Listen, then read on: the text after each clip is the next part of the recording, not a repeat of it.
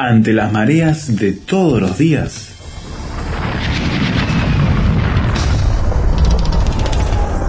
Llegamos a tierra firme.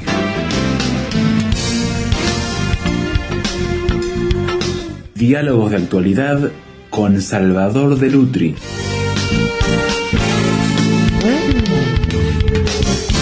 En el programa anterior con Salvador de Lutri mirábamos el proceso de cómo la fe, incluso desde su perspectiva histórica de la reforma protestante para aquí, influyó en los sistemas de educación popular en América Latina y cómo lo hizo. Salvador Domingo Faustino Sarmiento, entonces, al buscar una solución para la educación de su pueblo, encontró en todo lo que la reforma protestante había proclamado durante mucho tiempo una respuesta que fundó verdaderamente bases que llevaron a una educación popular eh, que extendió a todo el país. Sí, cuando él llegó a ser presidente de la nación, llegó con mucho dolor. Ajá. Y mucho dolor porque llegó a Buenos Aires y era presidente de la nación, lo habían nombrado presidente de la nación, venía de su eh, trabajo como embajador en los Estados Unidos y llegó y tuvo que ir al cementerio de la Recoleta donde están los restos, estaban los restos de, su, hijo. Y él escribió allí un libro, Vida de Dominguito, donde cuenta la vida de su hijo adoptivo, que para él fue era la niña de sus ojos, ¿no? Eh, es muy interesante estudiar también la prolífica obra que dejó eh, Domingo Faustino Sarmiento, cerca de 80 títulos, tiene hasta una vida de Jesús. Mira. ¿No? Es una gran pluma y tal vez sea el escritor prosista romántico de, de, la corriente romántica literaria, el escritor más importante de América Latina, ¿no? La importancia de, como prosista únicamente, ¿no? La, la, importancia de, de él eh, se nota por la pureza de, de las obras. Eh, Recuerdos de provincia es uno de sus libros más conocidos. El Facundo, Civilización y Barbarie, es otro de sus libros conocidos. La vida de Dominguitos, Argirópolis. Hay unas, unos cuantos libros que uno tendría que leer. Pero si alguien quiere leer a Sarmiento, yo le aconsejo que comience por Facundo, Civilización y Barbarie, y barbarie y que pase a recuerdos de provincia y si puede conseguir la vida de Dominguito, la vida de Dominguito es también un libro muy pero muy interesante, es, es un libro escrito con el corazón. Ahora, Domingo Faustino Sarmiento, cuando fue presidente de la Nación, se centró en la educación. Y durante su mandato, y voy a ir a las cifras, y con apoyo nacional, las provincias fundaron 800 escuelas. Mira. Eh, por supuesto que eran escuelas de primeras letras.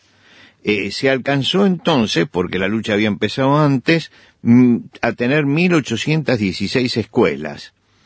Y la población escolar se elevó en ese momento de 30.000 alumnos a 110.000 alumnos, ¿no? Eso, eso se llama impulso en la educación realmente, 110.000 alumnos.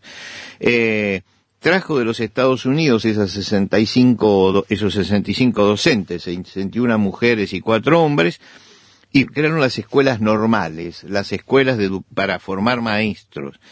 Y subvencionó la primera escuela para sordomudos, ¿no? Es decir, era privada, pero él la hizo, la subvencionó para que todos pudieran tener acceso. Fundó colegios nacionales en el interior del país, en varios lugares, eh, donde salían eh, bachilleres, fundó iglesias de arboricultura y agronomía en, en su ciudad, en San Juan. Él introdujo el mimbre en Argentina, que es una industria de las islas en este momento. Introdujo al gorrión, pájaro. Él, él, introdujo todo eso. Y ese mismo año propició, propició la creación y el desarrollo de la Comisión Nacional de Bibliotecas Populares y fundó la Biblioteca Nacional de Maestros, que todavía existen estos, ¿no? La Biblioteca Nacional de Maestros y la Comisión Nacional de Bibliotecas Populares. Quiere, quiere decir que él trataba de que la educación llegara por todos los medios. Si uno hace una, una biblioteca popular, el hombre sabe leer, y no puede comprar libros, puede ir a la biblioteca popular y allí lee los libros y allí se educa, ¿no? Los maestros necesitan eh, actualizarse en educación, hay una biblioteca del maestro para actualizarse. Ese era el pensamiento de él, ¿no? Es decir, hacer todo eso. Eh, creó la Facultad de Ciencias Exactas, Físicas y Naturales en Córdoba, la Escuela de Ingenieros en la, estoy hablando de provincias, ¿no? Del interior del país, en Tucumán, lo que quiere decir que hizo una obra, una labor educativa, eh, fue el que creó el Colegio Militar de la Nación, hizo una obra educativa tremenda, buscó que la educación estuviera en todas partes. Él llega al año, eh, muere en 1888 y muere en el Paraguay.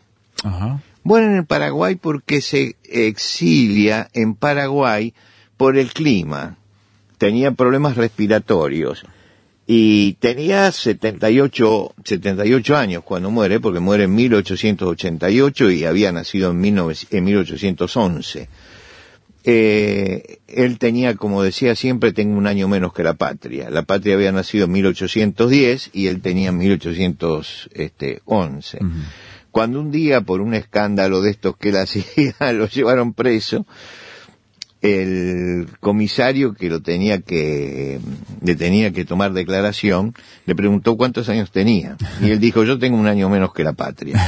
Y entonces le dijo, escúcheme, y dice, hable guardando el estilo. Y dice, perdón, usted no sabe cuál es la edad de la patria. Era tremendo, tremendo como polemista, polemista. Bueno, eh, él eh, estaba buscando que el país tuviera una, una, una ley de educación popular porque la aspiración de él era la erradicación del el analfabetismo, ¿no? Y fue el presidente Roca en 1884, cuatro años antes que muriera Sarmiento, el que promueve una ley que fue la ley 1420. Una ley muy precisa y muy expeditiva en cuanto a la educación. Por ejemplo, la ley esa dispone que tiene que haber una escuela cada 1.500 habitantes en la ciudad y una escuela cada 500 habitantes en el campo. ¿Por qué? Porque en el campo está mucho más dispersa, la gente. Entonces necesita más escuelas para que puedan ir a esos lugares. A través de esa ley se crearon escuelas ambulantes para llevar donde no hubiera escuela escuelas temporarias en lugares apartados. Pero además, los cuarteles y las guarniciones y los buques de guerra y las cárceles tenían escuelas dentro. Fue innovador, ¿no? Fue innovador. En los buques de guerra, en las cárceles, colocó escuelas, se colocaba escuelas por medio de esta ley. Impuso la no discriminación y prohibió la diferenciación social dentro de las escuelas. Yo que fui a la escuela pública, siempre fui a la escuela pública, a la Universidad de Buenos Aires, que es una de las grandes universidades, yo tenía que tener un guardapolvo blanco. Y todos íbamos con el guardapolvo blanco. Entonces no se diferenciaba el hijo del, almacenero del hijo del doctor, el judío del católico del evangélico. Éramos todos iguales allí, todos íbamos vestidos iguales. Y esta fue una de las cosas que puso Sarmiento, que no había, no tenía que haber discriminación de ningún tipo, ni racial, ni social, ninguna discriminación. Y esto lo estableció la ley 1420. Impuso la no discriminación y prohibió que hubiese, en el alumnado hubiese diferencia por la condición social, el color, la nacionalidad o la religión. Las cuatro cosas que no podían hacer diferencia. Eh, decidió que la mujer tenía que tener la misma educación que el hombre. También otra innovación revolucionaria. Y dio lugar a las clases mixtas en 1884. Clases mixtas, fue un escándalo. Me imagino. En la, en la, facultad de medicina, cuando llegaron, llegó la primera mujer, el, el escándalo, porque bueno, pero tenía todo el derecho. Obligó a que los padres inscribieran a sus hijos desde los 6 hasta los 14 años. Tenían que estar inscritos en una escuela. no había ningún motivo de exención por pobreza, porque la escuela le Era pro- gratuita, claro. era gratuita y le proveía de lo que necesitara. Quiere decir que todo era absolutamente gratuito. Y fijó sanciones, sanciones que hoy resultarían autoritarias. Claro, sí, para que no se sometan al régimen. Hacemos una pausa, estamos mirando cómo la educación fue tomando forma en nuestra América Latina a través de la búsqueda de que el pueblo lograra tener una educación que los llevara a sacar de la barbarie, llevarlo en lo posible a, a la civilización.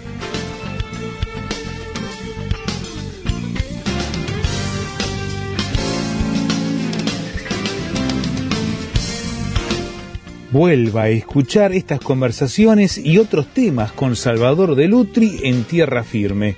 Súmese a la discusión, aporte su punto de vista y comparta estos contenidos en sus redes sociales. Todo nuestro sitio web tierrafirmertm.org. Encuentre los programas y escúchelos cuando quiera en Spotify, en el canal Tierra Firme RTM. Tierra Firme es una producción de Radio Transmundial.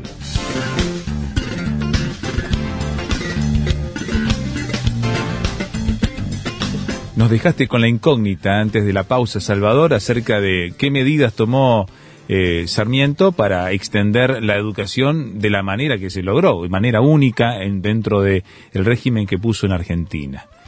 Dijiste que algunas medidas que pueden sonar autoritarias el día de hoy. Sí, eran las medidas las implementó la ley 1420 que la puso Roca, Ajá. pero la inspiración de las medidas son de Sarmiento, Claro. ¿no? que era el que hablaba de esto. Se fijó sanciones para los padres si no aseguraban la permanente asistencia de sus hijos a clase. Quiere decir que si un menor, por ejemplo, faltaba más de dos días, el maestro tenía la obligación de avisarle a la policía. Mira. Y la policía iba a la casa. Si no había ningún motivo, los padres tenían que pagar una multa. Y el chico podía ser conducido a la escuela por la fuerza pública. Prohibió dentro de las iglesias catequizar. Ajá. Es decir, la enseñanza religiosa se podía impartir fuera de las horas de clase, pero las horas de clase no. No. Y entonces las iglesias y las sinagogas catequizaban lo que quisieran. Claro. Pero era interesante que, por ejemplo, los judíos tienen sus fiestas. Entonces los judíos salían esos días para celebrar su fiesta. Bien, se les respetaba. Se respetaba. Y se respetaban las fiestas cristianas, porque siendo mayoritariamente la religión cristiana, se respetaba eso. Pero se respetaba, pero tenía que ser todo hecho fuera de la escuela, Claro. no dentro de la Un escuela. ambiente laico, digamos. La escuela tenía que ser laica. Y no solamente eso, sino que obligó que en las escuelas se vacunara. Yo recuerdo que cuando iba a la escuela, llegaba el día de vacunación y no le pedían permiso a nadie. Sí, sí. Venían las ligas. de- Venían, formaban la fila, te vacunaban con la vacuna antivariólica, era ley era ley. Se erradicó la viruela justamente con esa vacuna. Y se revacunaba en los periodos que fuera necesario. Eh, forzó a los padres a que integraran la escuela en comisiones. Sí, cocina de fomento, se sí, sí, muchos lados, sí, o, o asociación cooperadora. Exacto. Y tenía que ser gratuito y obligatorio. Los padres tenían que gerenciar Contribuir, la sí. escuela y cada sector tenía un consejo escolar que era el que dirigía todo eso. Eh, por supuesto que te nombraban y no podías rechazar el nombramiento. Entonces te nombraban presidente de la cooperadora de tal colegio donde estaban tus hijos y tenías que ir. Y tenía que reunirse una vez por semana para solucionar los problemas que hubiera. La ley imponía multas. sistema autoritario, diríamos hoy, Sí. sistema autoritario. Eh, por supuesto que la Iglesia Católica, la ley 1420 decía que era atea e impía y desafiaban y todo esto. Los párrocos atoca- atacaron desde los púlpitos a, a esta ley, pero eh, sin embargo Roca fue drástico y prosiguió con esta ley y siguió esta ley siendo la ley de enseñanza laica. Eh, a veces causa perplejidad leer esta ley hoy. ¿no? Porque pensamos cómo puede ser.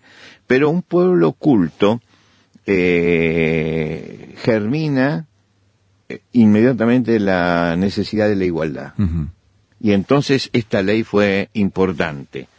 Eh, y Roca, que a veces es denostado en Argentina, sin embargo, fue el que propulsó esta ley, impulsó esta ley. Eh, la inclusión educativa permitió que la República Argentina llegara a tener cero en analfabetismo, ¿no? Eh, Muy temprano, el mu- siglo XX, Muy temprano, antes que Francia y antes que los Estados Unidos. Llegó a eso. Lamentablemente, la ley 1420 está todavía en vigencia, pero no se cumple, como muchas otras cosas, y la Argentina tiene que lamentar hoy que haya analfabetos. Cuando tiene una ley realmente maravillosa, como es la ley 1420, que es una ley de formación, y yo digo es la ley de la libertad porque un hombre que sabe leer y escribir y que tiene acceso a la lectura es un hombre libre. ¿no? Eh, uno dice, bueno, es autoritaria. ¿Había alguna otra forma de hacerlo? No había otra forma de hacerlo. La única forma era hacer esto. Y fue una lucha muy dura. Y se llevó esta lucha en todos los campos, ¿no? En todos los campos. Había que luchar por esto.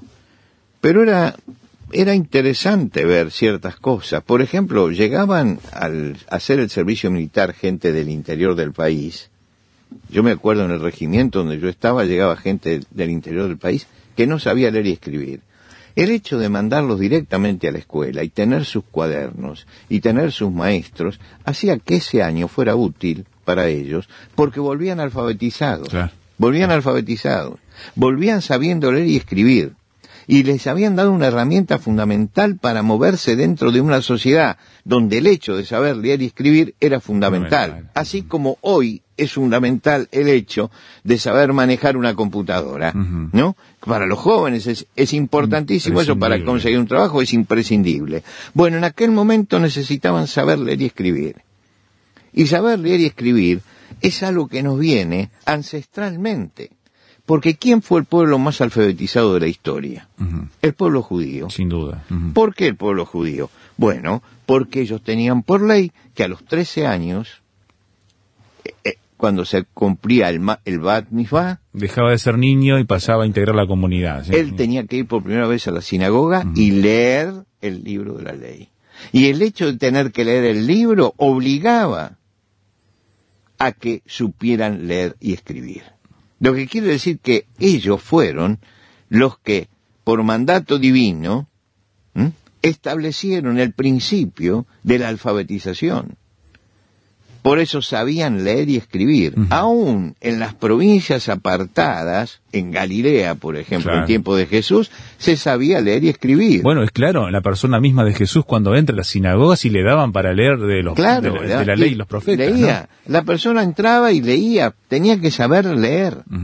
Incluso de clases este muy porque Jesús venía de una clase digamos obrera o este que no tenía grandes recursos sin embargo tanto se nota que María como José como eh, Jesús tenían formación e instrucción no todo el mundo tenía formación y todo el mundo tenía instrucción. ¿Qué es lo que tiene que ser? Realmente lo que tiene que ser. Hoy mismo tienen los, los judíos, a quienes yo admiro por eso, tienen escuelas religiosas. Sí. Los, mis compañeros judíos, de los que yo era íntimo amigo, teníamos eh, la escuela primaria, íbamos todos juntos a la escuela primaria, eh, y ellos a la tarde iban a su escuela en la sinagoga y aprendían toda su cultura. Es muy importante eso, es muy importante. Esa educación, no solamente en el aspecto eh, secular, que era la que le daba la escuela, sino también el aspecto moral religioso, porque pertenecen a un pueblo y quieren mantener su cultura, y para mantener su cultura tienen que aprender. Y de esa misma manera, los grupos protestantes crearon el famoso movimiento de escuelas dominicales, ¿no? Que tenían todo un propósito también en la misma línea. Un propósito de enseñar en la misma línea. Es decir, hay mucho de esto que se le debe a la fe. Se le debe a la fe judía y se le debe a la fe cristiana que cuando se practicó buscando la educación de las personas. En general, cuando alguien va a una iglesia evangélica, lo primero que le dan es una Biblia. Sin duda. Y tiene que saber leer para leer la Biblia, ¿no? Es decir, el, el hecho de poder llegar al libro de Dios directamente, sin intermediarios, es fundamental para mantener la pureza de la fe. Y esto es algo que se lo debemos al pueblo judío que hizo esto de la educación y al pueblo cristiano que se dedicó también a la educación. Por eso creo que este programa tiene que ser un homenaje a todos los educadores, a todos los que se dedican a la enseñanza, y es también un homenaje a todos los que tratan de que la fe sea una fe basada en el conocimiento y no basada en la tradición. Creo que así la fe se vitaliza cuando la persona conoce, sabe y puede por sí misma ir a la fuente y beber el agua directamente del manantial. Así que nuestro homenaje a todos los educadores en este momento y en esta situación difícil que está pasando el mundo.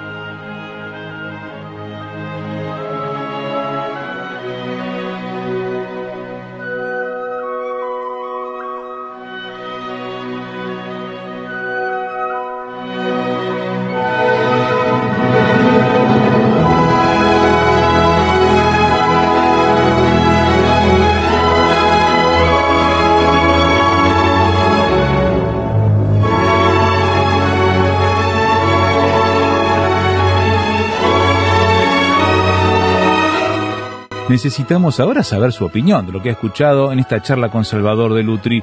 Puede hacerlo por SMS o WhatsApp a este número, signo de más 598 91 610 610 audio o texto, como prefiera. Va de vuelta el número, signo de más 598 91 610 610 en internet tierrafirmertm.org Allí podrá escuchar el audio, podrá descargarlo, podrá opinar y compartirlo.